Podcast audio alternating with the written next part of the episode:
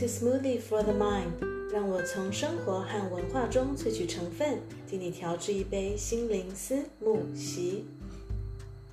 呃，在这个电脑、手机大概几乎可以取代所有手写机会的年代，呃，很多人长大之后，可能跟我一样，都几乎没有什么手写的机会哦。可是，呃，手绘、手写、手作，在现在这个科技时代，好像。又多了一种魅力，也卷土重来了。我们看到很多的小小给大人用的这种小小的呃手绘的绘本啊，或是呃一些相关的文具，其实都非常非常的受欢迎。我想不仅是因为我们在使用文具的时候，可能会想起我们学生时代，从幼稚园从国小开始涂涂抹抹，然后到可能国高中要做很多很多的笔记，用不同的颜色、不同的笔。去做出很多很复杂的笔记，这些都是我们的回忆。但是同时，因为现代人大多使用科技嘛，能够真正的用双手创造出一些东西，那种踏实感，可能呃，就像是为什么有的人觉得下班之后，呃，能够好好的煮一顿菜，呃，用手去创造出一些东西，或是编织小物啊等等，或是有的人很喜欢种花种草，这些都是一种我们和大自然和我们。身为人的这个本能重新连接的一种方式，所以呃，我想对很多人来说，其实手写带来的这种踏实，还是呃和电脑用手机等等打字是没有办法比的。那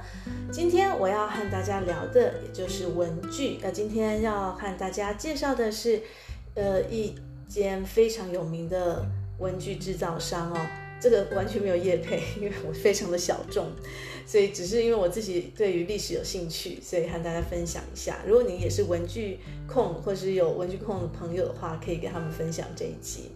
那我们今天这个主角，这一个呃百年老店，应该说是两百多年的老老厂呃老制造商，就是 Faber Castell。Faber Castell 这一家文具制造商，它。主攻的当然就是我们大家可能会想到是彩色铅笔。台湾把他们的企业的名称呃翻成辉博，光辉的辉，呃柏树的柏，一个木一个白，辉柏。大家如果对于呃他们的产品有印象的话，应该会觉得，诶，他们好像有很多的彩色铅笔，没有错，因为他们家就是全世界最大的木质铅笔制造厂商哦。当然也有很多其他不同的铅笔、美术相关的文具啊，呃，还有一些用品也都很受欢迎，真的是一个经典老牌。那我们大家对于他们的 logo 应该也很熟悉。他们的 logo 是两位骑着马、拿着长棍的铁甲武士。但是你如果仔细看一下，哎，这个长棍，呃，因为它是有点像剪影的方式，看不出来。但是其实这个长棍子代表是铅笔，象征的呢就是他们的笔品质很好、很耐、很硬，所以才会有了这样子的发想哦。在一百多年前的时候，那个时候的掌门人他就想，我要有两位武铅笔武士的 logo。所以那个时候就换了这个我们现在会看到的 logo。不过呢，辉博这一个企业，它其实早在一七六一年，哇，一七六一年两百多年前了，就创立了。那这个两百六十年前的纽伦堡的背景，我要先和大家交代一下哦，因为它其实这呃这家厂商辉博，它就是在纽伦堡一带这附近一个小城镇。那那时候的纽伦堡是怎么样的时空背景呢？我在呃心灵思慕昔刚开始几集介绍，呃，比如说介绍杜勒，还有介绍呃纽伦堡的这个呃日耳曼博物馆等等的时候，就有提到了纽伦堡，它是一个很传统的一个工艺大城，在距离现在五百多年前，其实就一直是担任了这中欧地区很重要的工艺重镇的这角色。所以，除了很多的玩具、文具，世界上第一个呃，这个地球仪，真的像这样三 D 的地球仪，不是地图哦，地球仪，还有怀表，第一指怀表，都来自纽伦堡的工艺师傅的手中。那还有喽，呃，之前有提过的中欧文艺复兴之父杜勒也是这里的人，一直到现在发展到现在，纽伦堡这个城市，它还有像它的发明展和纽伦堡玩具展都是非常重要的国际商展。那这当然也就是承承袭了工艺的传统，这样子工艺重镇，在文具方面的需求当然也就很大了。那个时候发展到很巅峰的时候。所以德国一开始使用了不少哎英国进口的这些炭笔，那他们慢慢也发觉哎德国人自己发觉其实这炭笔我还可以再去改良，随着需求提高，商机增大，也越来越多人投入其中。早在一七一九年的时候，纽伦堡一带就有一个一个叫做 Stein 的小城，Stein 德文叫 Stein 的小城，那时候就有第一家的铅笔制造商。这个时候，我们的主角就登场了，也就是辉博公司的第一代的先生，他叫 Kaspar Faber。那时候他也开始，他呃学了相关的技术之后呢，就在当地这个纽伦堡一带的这个小城镇 Stein 这个城镇，他创立了他自己的工厂，制造铅笔。他原本学的是呃木工，所以原本是木匠。的他，他当然也运用了他本身这方面的专业，不断的去提升了技术。那之后，，A.，生意发展的越来越大，越来越大。那当然包括了美国的崛起啊，等等，还有工业化啊，有更多这方面的需求了。那所以他也开始申请了一个又一个的专利，开始呃进进军了许多其他的欧洲国家。那时候在他第一代之后，第二代、第三代就发扬的越来越广大了。他甚至，呃，他们甚至也漂洋过海出口到美国，呃，不过呢，这个企业它一直发展下去，虽然它越做越大，但是一直到了第六代，呃，之前它还是只有单名叫做 Faber，Faber 也就是辉伯，可是其实它的原文的名字是 Faber-Castell，那为什么现在会变成从 Faber 变 Faber-Castell 这个双名呢？这其实也是有一个故事的。那时候不断发展，到了第五代，本来是一位儿子要接手，那的这位儿子他因为去世的比较早，那所以呢，呃，只是留下了三个女儿。那第四代的这个爷爷就有点担心，他想怎么办呢？我只有孙女，当时的传统还是传子不传女的，几乎也没有女人掌管企业的风气。因此，这个第四代的爷爷他就开始担心，哦，我三个孙女，我要扶植我的长孙女，应该要怎么办？后来他就找到了一个合作对象，这个合作对象呢，其实也就是透过了门当户对的婚姻了。他找到了一位卡斯特伯爵当做他的准女婿。后来呢，他们就开始呃策划婚礼。那在这掌门千金他呃二十一岁的时候，他就和这位伯爵结婚了。所以这个 Faber 呃企业 Faber 家族的千金，她就嫁给了 Castel 这呃公爵呃这位伯爵，抱歉，这位伯爵。虽然呢，德国从古到今一直到现在，大家都有冠夫姓的传统哦，很多的。离婚的妇女，她们就算离婚了，还是选择保留夫姓，那这样子，他们和孩子还是有同样的姓名这一个连接。所以对他们来讲，其实这是蛮重要的。大部分我认识的德国的家庭，其实也都是只有一个姓氏，少数的有时候先生也会呃也会改成太太的姓，这样他们全家都是同样的姓氏。呃，跟所以，我每次跟他们聊到说，哎，我们台湾是不太一样的。台湾好像大家都很习惯看到一家四口的名字，其中姓不一样的一定就是妈妈，我觉得很正常嘛。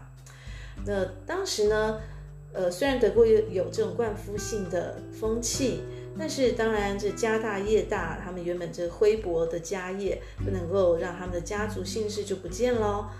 因此他们也就坚持保留了这个 Faber 辉伯的名称。所以现在的 Faber-Castell 其实是在第六代的时候，呃，因为孙女和这位伯爵结婚，所以才有了现在的这个名称。那一直发展到现在，呃，辉柏企业它已经发展到了第九代，也一样坚持是坚持是家族企业哦，所以还是这由这个辉柏家族拥有的。那他们当然之后也请了比较专业的经理人啊、CEO 等等来去帮他们经营这个企业。不过还是呃掌握在家族手中。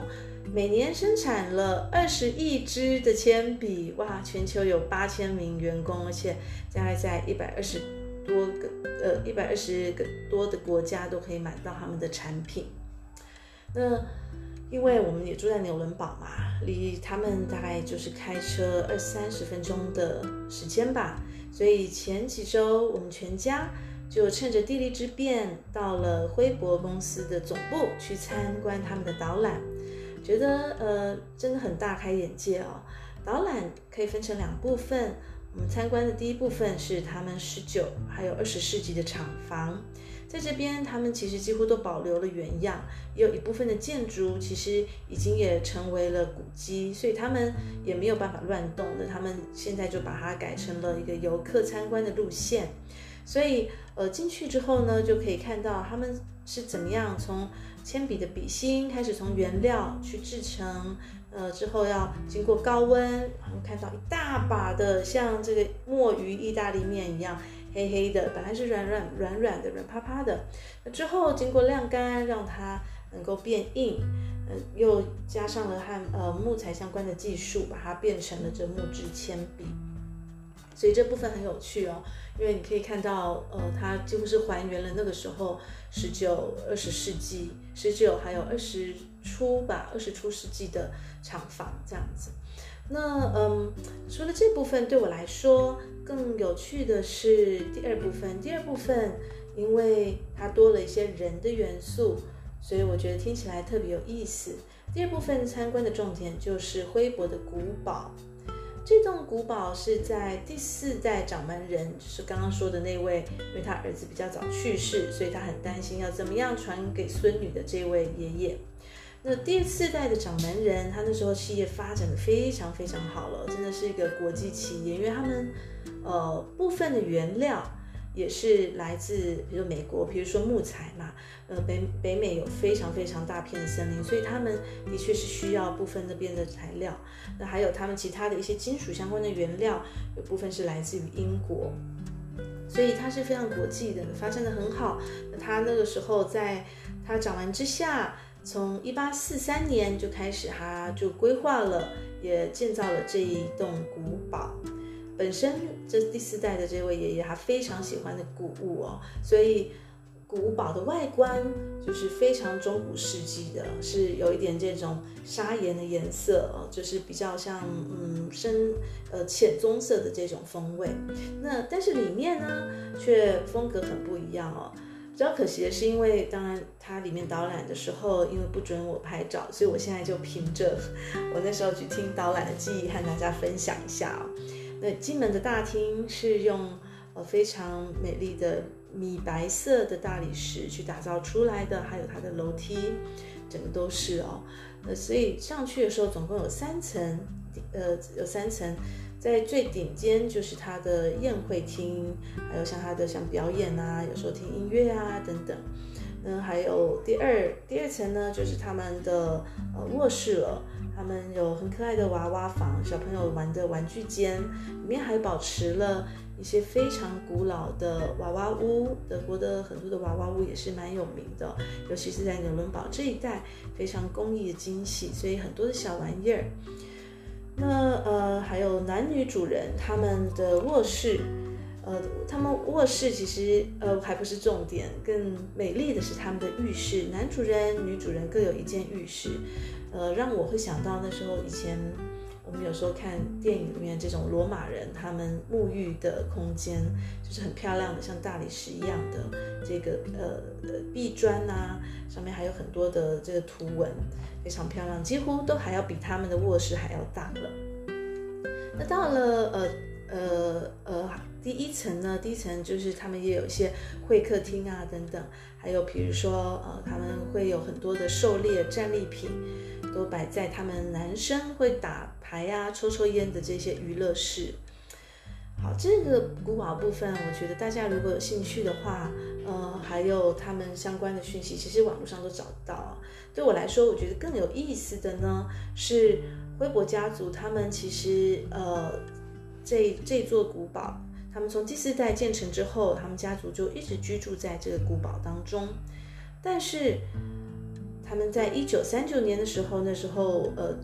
政治局势开始变得更动荡马，希特勒掌政，他开始变得野心勃勃的，开始有很多的很多的这个行动。所以辉伯家族他们某一次呃出外远行的时候，那时候掌权的纳粹他们就趁机占领了这一座古堡。原本这个古堡当然里面是一定有很多的古董啊、家具、艺术品等等。大家可能也有印象，就是很多电影都有拍到这个情节哦。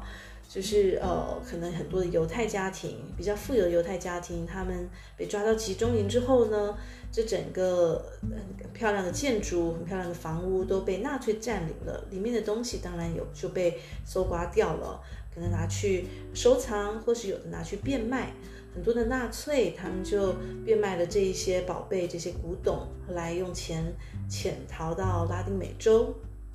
那当然，辉伯古堡这样子的大宝库里面的东西，一定也都难逃一劫。所以进去的时候，里面几乎根本是完全没有什么太多家具和摆饰的。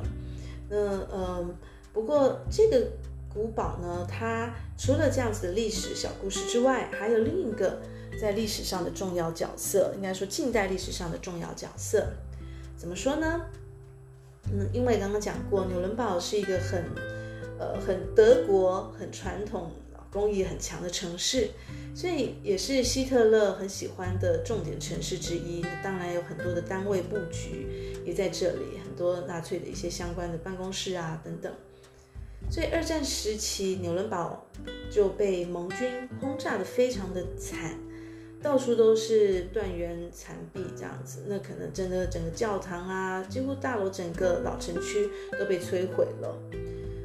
二战结束之后呢，由由美方他去主导的纽伦堡大审，这个大审当然自然吸引了国际的目光，很多很多的国内外的记者都前来纽伦堡要报道相关的审判的呃情情形。可是纽伦堡那个时候已经被几乎夷为平地，根本没有那么大的空间，还有基础设施可以容纳媒体，还有进行审判等等。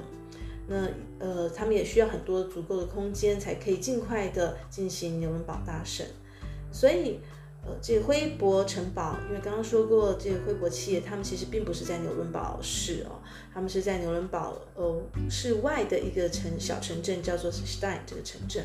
所以那个时候，这个城堡它并没有被炸，因为它并没有太多的重要性。那因此，在战后。就被作为容纳这两百五十位的国外记者的住宿的地方了。